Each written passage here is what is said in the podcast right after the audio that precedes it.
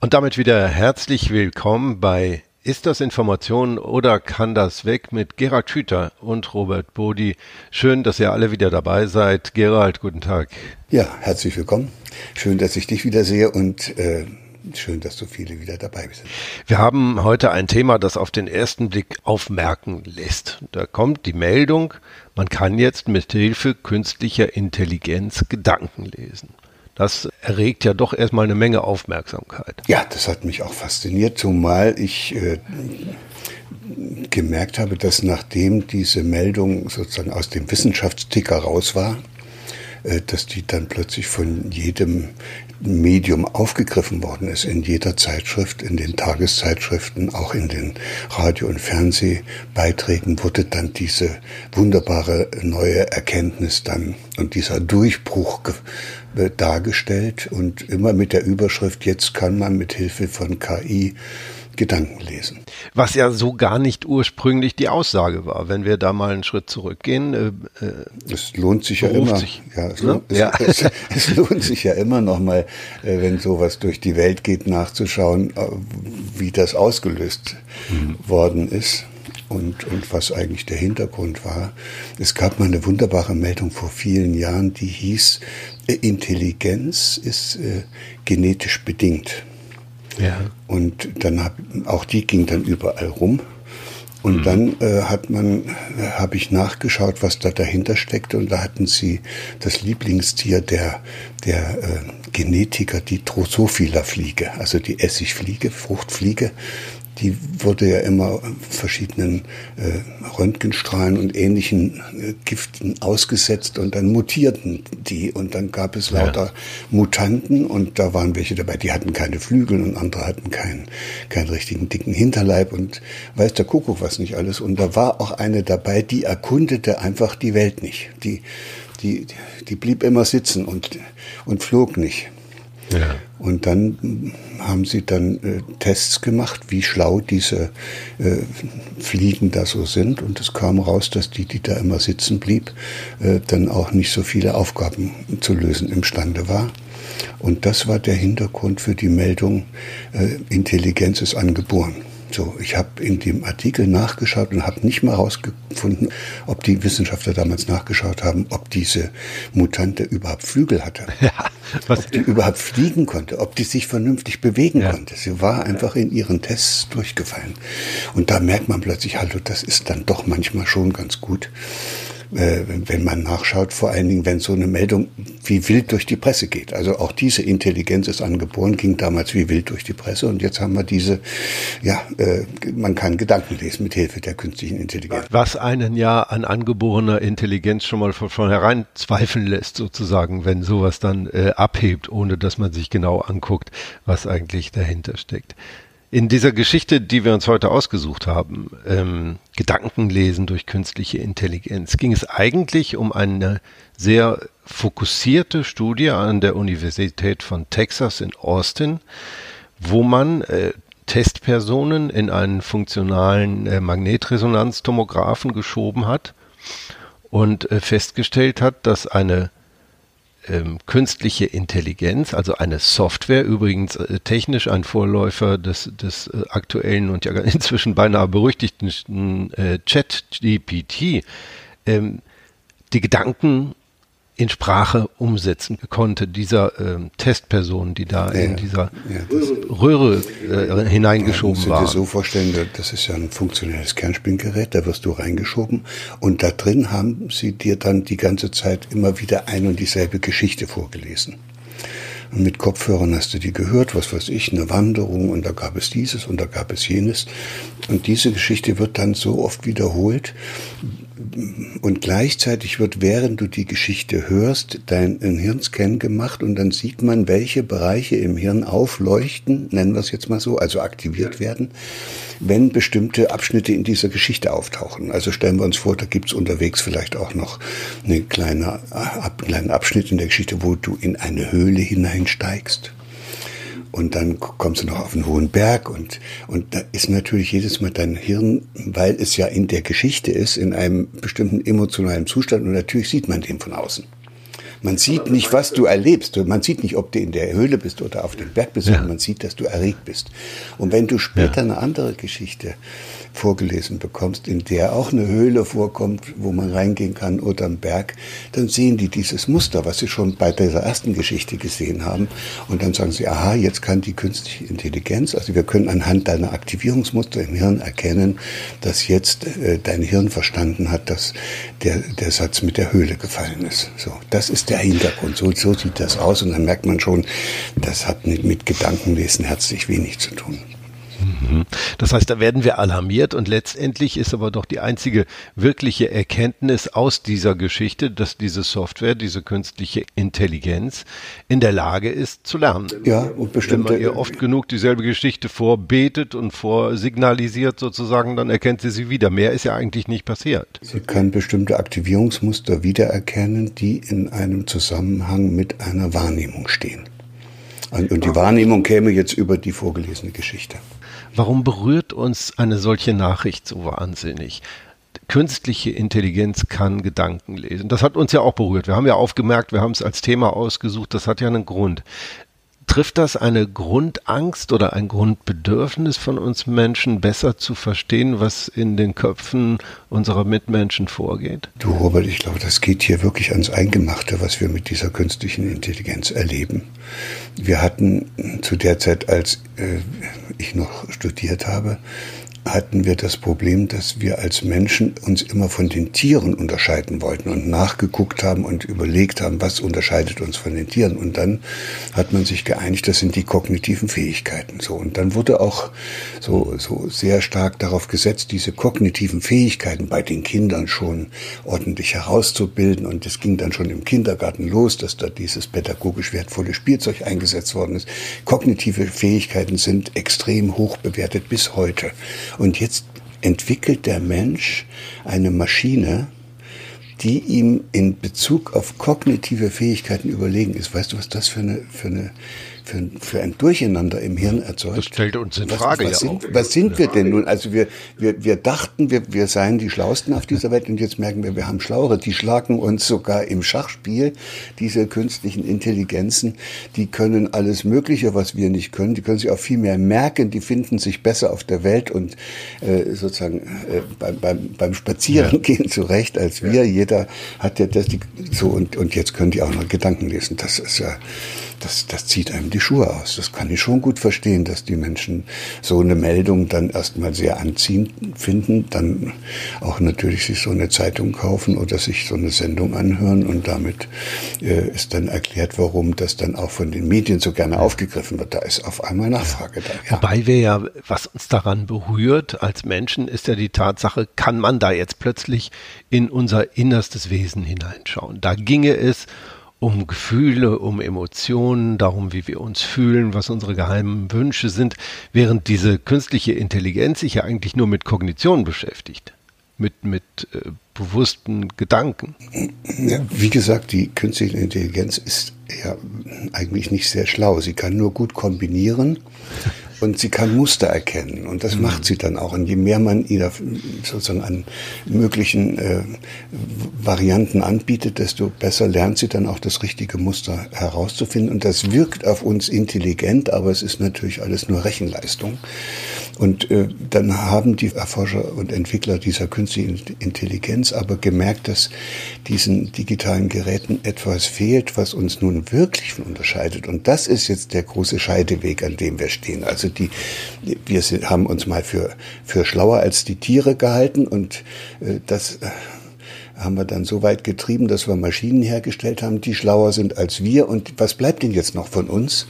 Ja. Und die Entwickler dieser künstlichen Intelligenz können es relativ deutlich sagen, weil es eine Grenze gibt, wo die einfach mit den künstlichen Intelligenzen nicht weiterkommen. Und diese Grenze wird gesetzt dadurch, dass wir uns äh, dass es eben so ist, dass künstliche Intelligenzen keine Bedürfnisse haben. Also ein mhm. Roboter und ein Automat und sei der noch so gut äh, mit seiner Rechenleistung ausgestattet, hat kein Bedürfnis. Und weil er kein Bedürfnis hat, kann er keine Vorstellungen herausbilden, wie das Bedürfnis gestillt werden könnte. Und weil er nicht weiß, wie er sein Bedürfnis stillen könnte, kann er auch keinen Willen entwickeln. und herausbilden, das dann auch zu tun. Und da merkt man jetzt, das sind die Ebenen, auf denen wir uns tatsächlich äh, von den künstlichen Intelligenzen unterscheiden. Und wenn man das ein bisschen ernst nimmt, was wir hier sagen, dann sollte man in Zukunft auf, darauf achten, viel stärker als bisher darauf achten, dass wenn wir unsere Kinder ins Leben hinein begleiten, dass die äh, lernen, ihre Bedürfnisse wahrzunehmen. Weil sonst werden die den, den Rechnern immer ähnlicher. Ja. Und dann, wenn sie ihre Bedürfnisse wahrnehmen, sollten wir ihnen helfen, auch Ideen zu entwickeln, wie sie diese Bedürfnisse stillen können. Und dann sollten wir sie ermutigen, das dann auch zu tun. So. wir, wir fragen uns ja immer, Gerald, ähm, hilft das unserem Verständnis unserer Welt? werden wir dadurch irgendwie schlauer mit unserer Welt umzugehen. Nun hast du schon relativ anschaulich beschrieben, das, was da in dieser Studie entdeckt wurde, ist im Grunde nicht sehr äh, folgenreich für, für unser Verständnis der Welt. Trotzdem kann das ja ein Warnschuss sein, weil die, die Schlagzeile künstliche Intelligenz kann Gedanken lesen, lässt ja deshalb aufmerken, weil sie uns auch alarmiert, weil wir uns fragen, wie tief greift dieses Hexenwerk, das wir da angerichtet haben, denn eigentlich in unser Leben ein. Da könnte ja durchaus dann ein, eine nützliche Wirkung dieser Nachricht entstehen. Nicht, weil sie korrekt wäre oder inhaltlich schlau ist, aber weil sie uns aufmerken. Ja, das ist richtig und das hatte ich eben schon versucht anzudeuten, dass jede künstliche Intelligenz kann nur so tief in unser Leben eindringen, wie wir es ihr gestatten. Also wenn wir äh, da total begeistert davon sind, was da alles damit geht und, äh, und uns fast noch damit identifizieren, äh, dann dringt es sehr tief in uns ein und dann werden wir davon abhängig. Also es gibt sehr viele junge Leute, die ohne ihr Smartphone und die Möglichkeiten, die das Smartphone bietet, offenbar nicht mehr überleben können. Dann wird das Teil von dir selbst und dann ist natürlich klar, dass du dann auch also dann würde ich auch sagen, so jemand wird sich dann auch gar nicht wundern darüber, dass jemand behauptet, man könne mit den Dingern irgendwann auch noch Gedanken lesen. Mir würde das wahrscheinlich nicht passieren, weil ich das als ein Instrument, als ein Gerät einsetze und ich immer noch äh, sozusagen mich als denjenigen erlebe, der bestimmt, was damit gemacht wird und was nicht damit, was ich damit nicht mache. Trotzdem ist ja spannend, wie weit treiben wir das als Menschheit? Wir haben verschiedene Beispiele in der Geschichte der Menschheit, äh, die sehr anschaulich bewiesen haben, dass gerade wenn ein kommerzielles, ein erhebliches kommerzielles Interesse hinter einer solchen Entwicklung steht, wir in Entwicklungen hineingehen, ohne uns zu fragen, wollen wir das wirklich? Wir haben das bei der Kernenergie erlebt, wir haben das bei der Digitalisierung erlebt, äh, wir haben es bei der Nutzung der Verbrennungsmotoren erlebt. Wir stellen uns die Frage, wollen wir das wirklich immer erst, wenn das Ding da ist und eigentlich nicht mehr aufzuhalten ist, vielleicht weil zu viele Leute zu viel Geld dran verdienen. Kann das da auch passieren? Natürlich wird das so passieren und so, so zeichnet sich das ja auch schon ab, aber es kann natürlich nur dann passieren, wenn es genügend Menschen gibt, die intellektuell nicht in der Lage sind, das zu durchschauen. Also äh, kann sich sowas nur ereignen, was du da aufzeigst. Wenn, jetzt machen wir es mal ein bisschen sehr frech, wenn es genügend Dumme gibt, die es auch glauben und die äh, bereit sind, das äh, vorbehaltlos für ihr Leben zu benutzen und sich auch keine Gedanken darüber machen, was das dann für sie tatsächlich bedeutet. Und das ist natürlich dann, ne, wenn ich das so formuliere, dann wird es ganz übel, weil dann kann man auch sagen, um bestimmte neue Produkte auf den Markt zu bringen, braucht man immer genügend äh, Menschen, die bereit sind, diesen Kram auch wirklich wichtig zu finden. Sich darauf einzulassen. Nun war diese Studie, ähm, auf der das ja alles basiert, äh, über das wir nun reden, ja sehr stark fokussiert. Da ging es eigentlich um die Untersuchung eines Krankheitsbildes, nämlich des sogenannten Locked-in-Syndroms. Kann man das nicht auch thematisch und im Verständnis einfach da belassen oder geht es dann insgeheim auch bei einer solchen Studie um viel mehr? Also aus, aus meiner Erfahrung weiß ich, dass man bei jeder Studie, die man macht, äh, sehr gerne ein bestimmtes Krankheitsbild vorschiebt, mit, äh, das dann mit Hilfe dieser Erkenntnisse dann auch behandelt werden soll. Also schönes Beispiel sind Aufputschmittel die die Pharmaindustrie im Augenblick ja, also kognitive Enhancers und sowas, äh, die die Pharmaindustrie ja massenhaft verkaufen kann im Augenblick und ursprünglich erforscht wurden, die mit dem Hinweis, dass man damit die Narkolepsie behandeln könne. Und die Narkolepsie ist diese äh, sehr, sehr seltene Erkrankung, wo Menschen plötzlich einschlafen.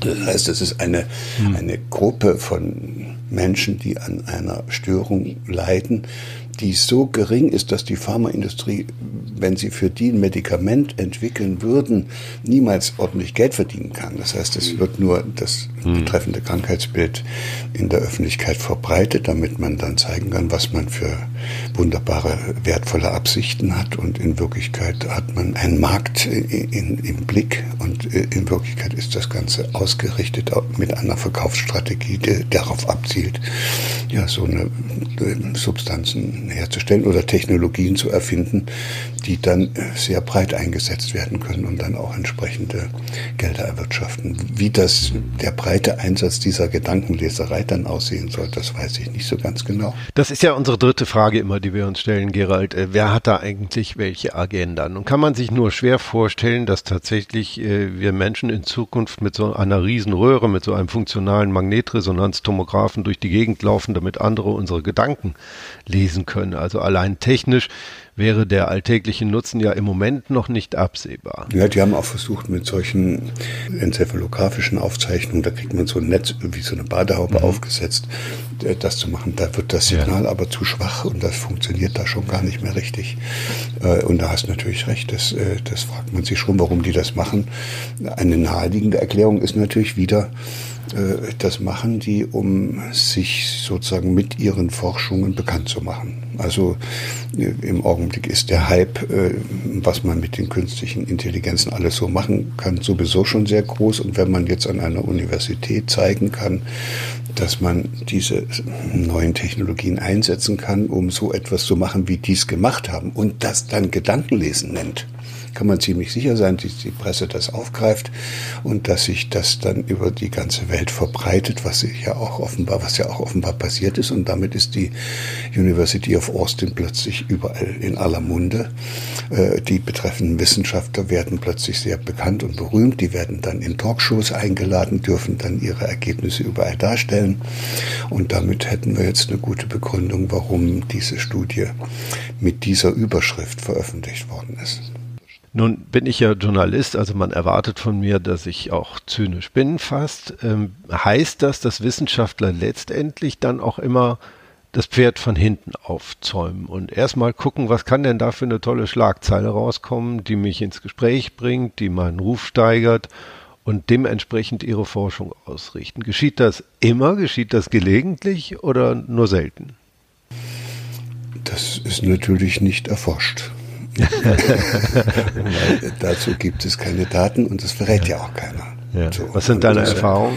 Aus meiner Erfahrung ist es so, dass es auf alle Fälle passiert und dass es auch ganz verständlich ist, warum es passiert, denn Wissenschaftler sind ja auch nur Menschen und die machen im Laufe ihres Lebens auch in ihrer wissenschaftlichen Karriere bestimmte Erfahrungen. Und eine dieser wichtigen Erfahrungen ist, ich muss was Bedeutsames in die Welt gesetzt haben, damit ich eine Professur kriege oder vor allen Dingen auch immer wieder in meiner Karriere weiterkomme. Also äh, kann man das gar nicht richtig ausblenden, dass bei dem, was man forscht, man auch innerlich ständig darauf schaut, wie sich das vermarkten lässt, wie sich das verbreiten lässt, ja. ob einem das auch genügend Ruhm einbringt. Und das führt dann dazu, dass die Themen dann schon so ausgewählt werden, dass man bestimmte Dinge sich lieber anguckt als andere, die nicht so vielversprechend sind. Und wie wir ja alle wissen, geht das bisweilen sogar so weit, dass der Drang, die richtigen Ergebnisse herauszufinden, so stark wird, dass man dann auch nicht so ganz immer und mit Sicherheit diesen inneren, äh, das innere Gewissen dann so stark mhm. kriegt, dass man verhindern kann, dass einem dann Fehler bei der Auswertung unterlaufen, wie man das dann so nennt. Das heißt, das, da, da kommt dann was raus, was in Wirklichkeit der stichhaltigen Überprüfung nicht mehr standhält. Das heißt, bei aller Sinnhaftigkeit. Aber dann ist die, die ja, der Befund ist raus. Ja? Das kommt ja alles erst mhm. später raus. Bei aller Sinnhaftigkeit auf Wissenschaftler zu hören und sich auch an faktischen Dingen zu orientieren, besteht immer die Gefahr, ähm, dass wir da auch einem ökonomischen Interesse ähm, aufsitzen. Und letztendlich bedeutet das, Gerald, äh, es liegt wieder an uns. Es liegt an uns als Informationsverbraucher, äh, drauf zu schauen, äh, was ist denn da eigentlich los und ist das, was mich wirklich weiterbringt. Ja, deshalb haben wir ja diesen Podcast gemacht. Wir genau. wollen uns alle gegenseitig helfen, herauszufinden, ob das jetzt etwas ist, was wirklich wichtig ist, was wir berücksichtigen sollen oder ob das in die Tonne kann. Dieser Befund hier, der glaube ich aus meiner Sicht kann er in die Tonne. Wobei ich trotzdem was gelernt habe und mich auch das einigermaßen berührt hat. Und das ist die Tatsache, mit welchem affenartigen Tempo die äh, Nachfolgemedien dieses, äh, diesen Befund aufgegriffen und weiter verbreitet haben. Also da kann man ja den größten Blödsinn in die Welt setzen, wenn das nur von den Medien wichtig genug gefunden wird und die annehmen, dass ihre Leser oder Abnehmer das dann auch interessant finden, dann verbreiten die das. Da guckt keiner wieder nach, was das überhaupt für eine blöde Studie war, sondern wird das raus posant, einer schreibt vom anderen ab und dann hat man plötzlich eine Situation in der Welt, wo die halbe Weltbevölkerung glaubt, man könne inzwischen mit künstlicher Intelligenz Gedanken lesen. So, und dann wird, dann wird es gefährlich, weil das ist immer sozusagen, das, ich weiß gar nicht, ob man das noch Fake nennen soll, das ist ja Manipulation. Da hilft dann natürliche Intelligenz gelegentlich damit umzugehen. Wäre manchmal gar nicht so schlecht, Das war diese Ausgabe von Ist das Information oder kann das weg? Wie immer herzlichen Dank fürs Zuhören an alle, die dabei waren. Teilt den Podcast, äh, erzählt davon. Es gibt inzwischen ganz viele Abonnenten. Wir freuen uns da riesig drüber, Gerald, äh, dass so viele Leute zuhören und sich mit diesem Thema beschäftigen. Das zeigt auch, wie wichtig das so vielen Menschen ist, festzustellen, wo bin ich denn eigentlich informiert und wie bin ich informiert?